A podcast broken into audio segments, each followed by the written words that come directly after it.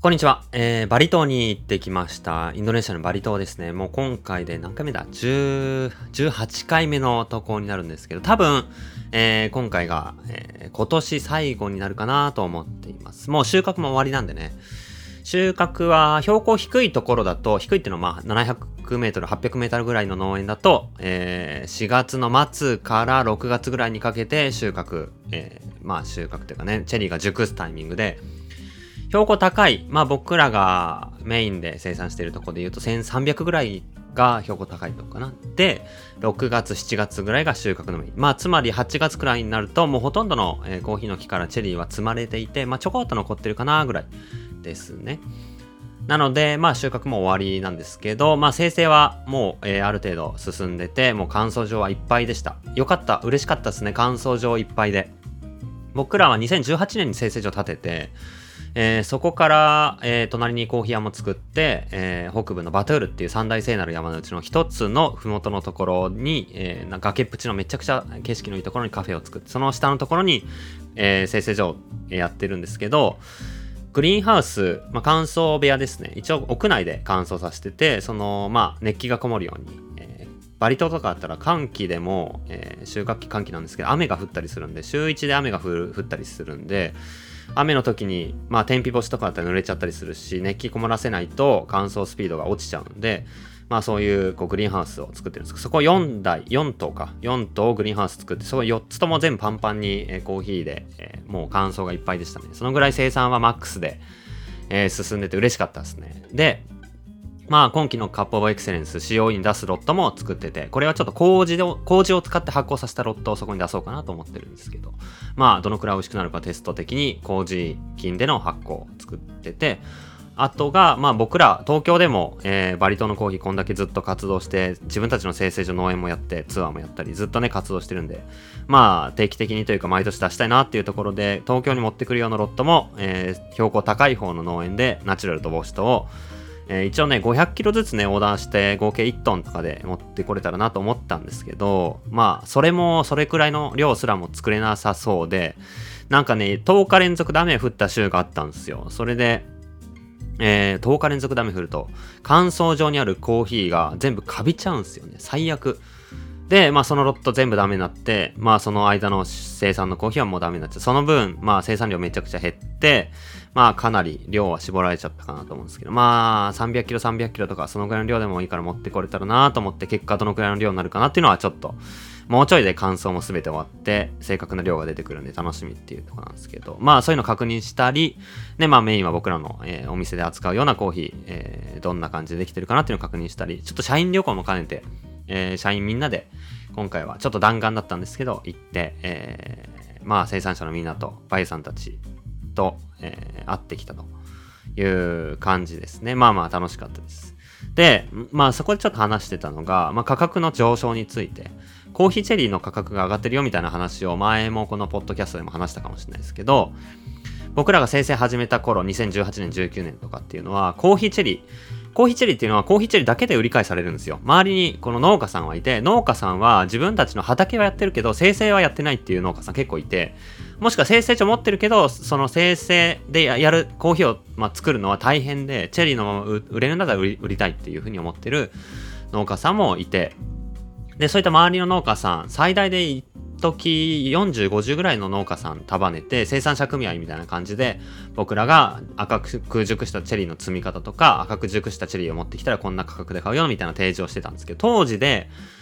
まあ、標高高い方のエリアで1キロのコーヒーチェリー70円ぐらいだったんですけど、まあ今2023年でコーヒーチェリーの価格180円ぐらいになってるんですよね。2.5倍ぐらいの価格に、えー、たった5年で上がってて、まあ農家さんとしてはすげえ嬉しい、いいことなんですけど、1キロ185円とか180、190円とかなってるっていうのは、まあ、ちょっとめちゃめちゃ高い。高、世界的にはもう異常な価格で、普通、本当に元の価格の70円、上がっても1ドルとか、あ1ドルなんで、まあ、150円とか、えー、140円とか、そのぐらいだと思うんですけど、まあ、これで言うと200円とかまで上がってるのはもう異常事態なんですよね。で、まあ、それがなんでなのかって話をしてて、で、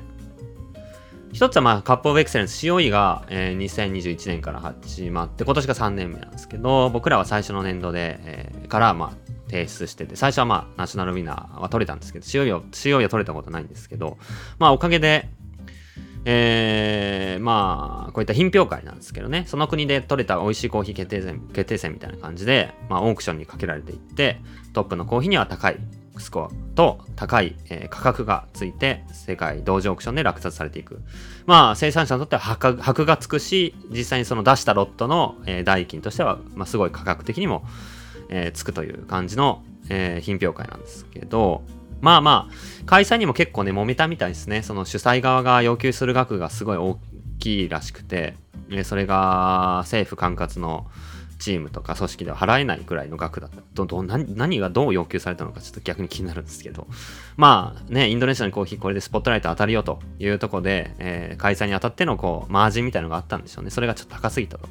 いう話はちょっと聞いて、でも、え、何度も交渉してるうちにそれがついに実行されて実施になったというのが2021年なんですけど、まあそれによってなんか、周りの農家さん、じゃあ周りの製製所が、まあ COE 出そうとか、COE に向けてめっちゃ本気出して、えー、チェリー買って、いいロット作ろうみたいな感じで、まあ力入れ始めたそれいいことですよね。まあ自然の流れ。で、それでチェリーをいっぱいこう農家さん交渉して買ったりとかっていうのがまず起きて。で、なんか、えー、それとは別に、えー、大きいこう、生成所もあるみたいなんですよね。で、えー、自分たちで焙煎もしたりとか、自動選別機とかたくさん持ってたりして、えー、地元のコーヒー屋さんとかにバーって生飴をおろすような大きい生成所もあって、大きい生成所からしたらなんか、その、ちょこちょこちっちゃい生成所がクオリティどうのこうのとか言って、いろんな農家さん回ってチェリーを頑張って買って、えー、COE とかやってるのが、なんか、うざかったらしくて これは、あの、現地の農家さんに聞いた話なんで、や、僕はちょっと、いや、本当かなちょっと疑いつつ聞いてるったんですけど、まあ大きい会社からすると COE が始まって、ちっちゃい生成所が頑張ってちょこちょここうやって動いてるのはなんかうざかったらしくて、もうこれ、やったろうぜみたいな感じで、で、その大きい生成所が、もうあいつらが買えない額にしてやろうってことで、えー、農家さんに、どんどんどんどんチェリーの価格、いや、うちいくらで買うからって、バンバン買い占めてった。で、奴らが、まあ、事業ができないように、チェリー仕入れらんないようにしてやった。で、なおかつ価格も上がるんで、まあ彼ら買ったとしてもそもそも存続できない。で、買わなかったら、まあそもそも仕事ができないんで廃業になっていくということが狙いで、まあ競合を潰すために戦略的に価格を上げてるんじゃないかっていう話を、まあ、えー、農家さんの推測なんでね、多分ね、この話。僕はちょっと、うーん、本当かと思いながら聞いてたんですけど、それで上げてるんじゃないかと。で、実際買ってるのは確かにその大きい会社なんですよ。で、まあ、釣り上げてるってのもそうなんですけど。うーん、なるほど、と聞いて、実際にそれで、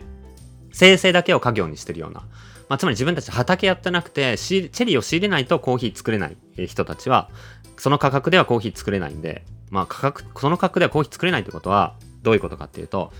1キロのチェリーで180円、190円みたいな世界ってことは、生飴にしてじゃあいくらになるかっていう話なんですよ。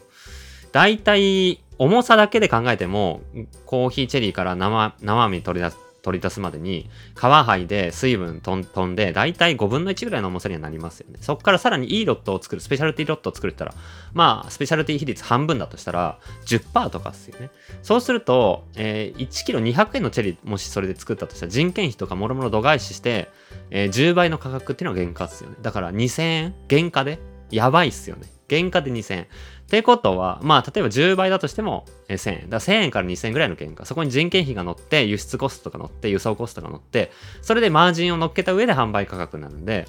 えもう圧倒的にケニアとかコロンビアのピンクブルボンとかよりも高い価格になっちゃうわけなんですよ。だそんな価格でインドネシアのコーヒーとかって言って、とびきりすごいフレーバーだったらあれですけど、まあ、こう世界規模で言ったらめちゃめちゃコスパ悪いコーヒーになっちゃうわけなんですよ。誰が買うんだって話になっちゃうんで、なかなかこう売るにしては難しい仕入れ額なんですよね。っていうとこで、えー、彼らはそのわざと値段上げて、彼らは利益出てないと思うんですよね。その大きい会社だけどずっとお客さん持ってるから、まあ、さばけるし。で、いつか値段を戻して、その競合が死んだら、えー、価格を戻してやろう、みたいな魂胆らしい。と、農家さんが言ってたんです。本当かと思って。うん。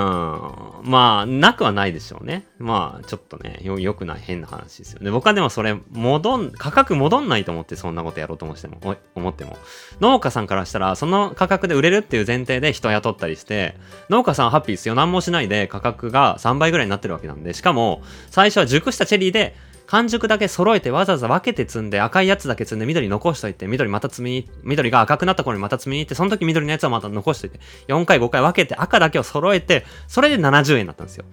今回今年は大きい会社が言ってんのは180円とかで未熟チェリー混ざっててもミックスチェリーで、えー、買うよ。完熟だろうと関係なくそれで払うよって言ってるんですよ。で、それで、まあ実際、その熟したチェリーだけを分けて、この積むっていう技術は失われている。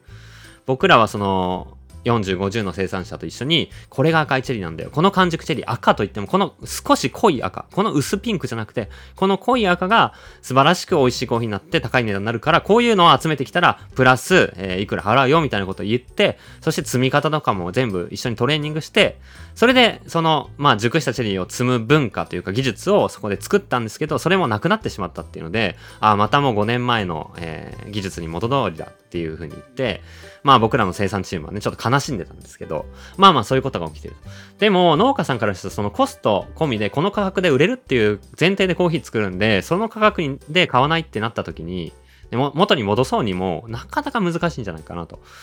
思ったりして、本当か戦略的に、まああるかもしれないけど、そんなことを本当にやるかなと思ったりもしましたね。まあなんかそんな話聞いたりして、ちょっとこれはど、僕としては、まあ、様子を見守りたいっていう感じです。それで今後どうなっていくんだろうっていうのは純粋に興味ありますね。で、農家さん今んとこハッピーだからいいと思ってます。うん。まあ僕らはちょっと周りからチェリー仕入れてたくさん美味しいコーヒー作ってはちょっと活動しにくいんで、それはちょっと僕らにも僕ら生成業をやってるんで打撃ですけど、まあ僕らは僕らで畑を借りて、そこでのコーヒーを美味しく一旦集中させようっていうことをやってるんで、まあ、うん、ちょっと様子を見ようっていう感じなんですよね。まあそんなこんなで、まあそんな話聞いたり、改めて生産者チームと、まあ一緒にご飯食べたり、今回たこ焼きメーカーを持ってってですね、ガスで、あの、持っていける、あの、ちゃんとした鉄板っていうか、あの、丸い穴が開いてる、20個開いてる、たこ焼き器を、えー、持ってって、大量のたこ焼きの粉とかソースとか、持って行って、タコパの文化を、えー、伝来してきました。めっちゃ喜んでましたね。たこ焼き受ける。やっぱ揚げ物だし、油で揚げてる。この時点で結構ね、インドネシア受けるんですよね。揚げ物好きなんですよ。で、たこ焼きソース甘いじゃないですか。甘いソース好きなんですよ。なおかつ和風の。や、で、作ってる工程もね、みんなすげえ楽しかったですね。あの、タコパのいいとこってなんでこのチャンネルでタコパの話してるかっていう話なんですけど、こう、作ってる間にね、雑談しながら、でもこう、やることがあって目の前のこう、たこ焼きこう、こうひっくり返したり、こう、こう二人とか三人とかでこうツンツンしながら、あの時間がいいわけじゃないですか。で、できたのをまた食べて。で、また次の、次の仕込んで。なんかね、あれね、文化としてね、バリ島にこれいけそうですね。僕ちょっともしかしたら、タコパを、えー、バリ島に伝来した人になるかもしれない。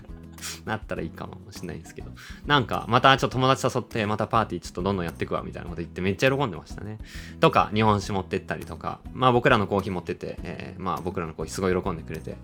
めちゃめちゃ飲むんですよ。僕らの豆持ってったら本当に、3日4日したらもう1パック開くぐらいですげえ入れてるんですよね、バリスタが。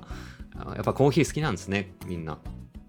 とか、お土産で、えー、なんかカップラーメンとか好きっていうか持ってたりとか、お菓子あげたりとか、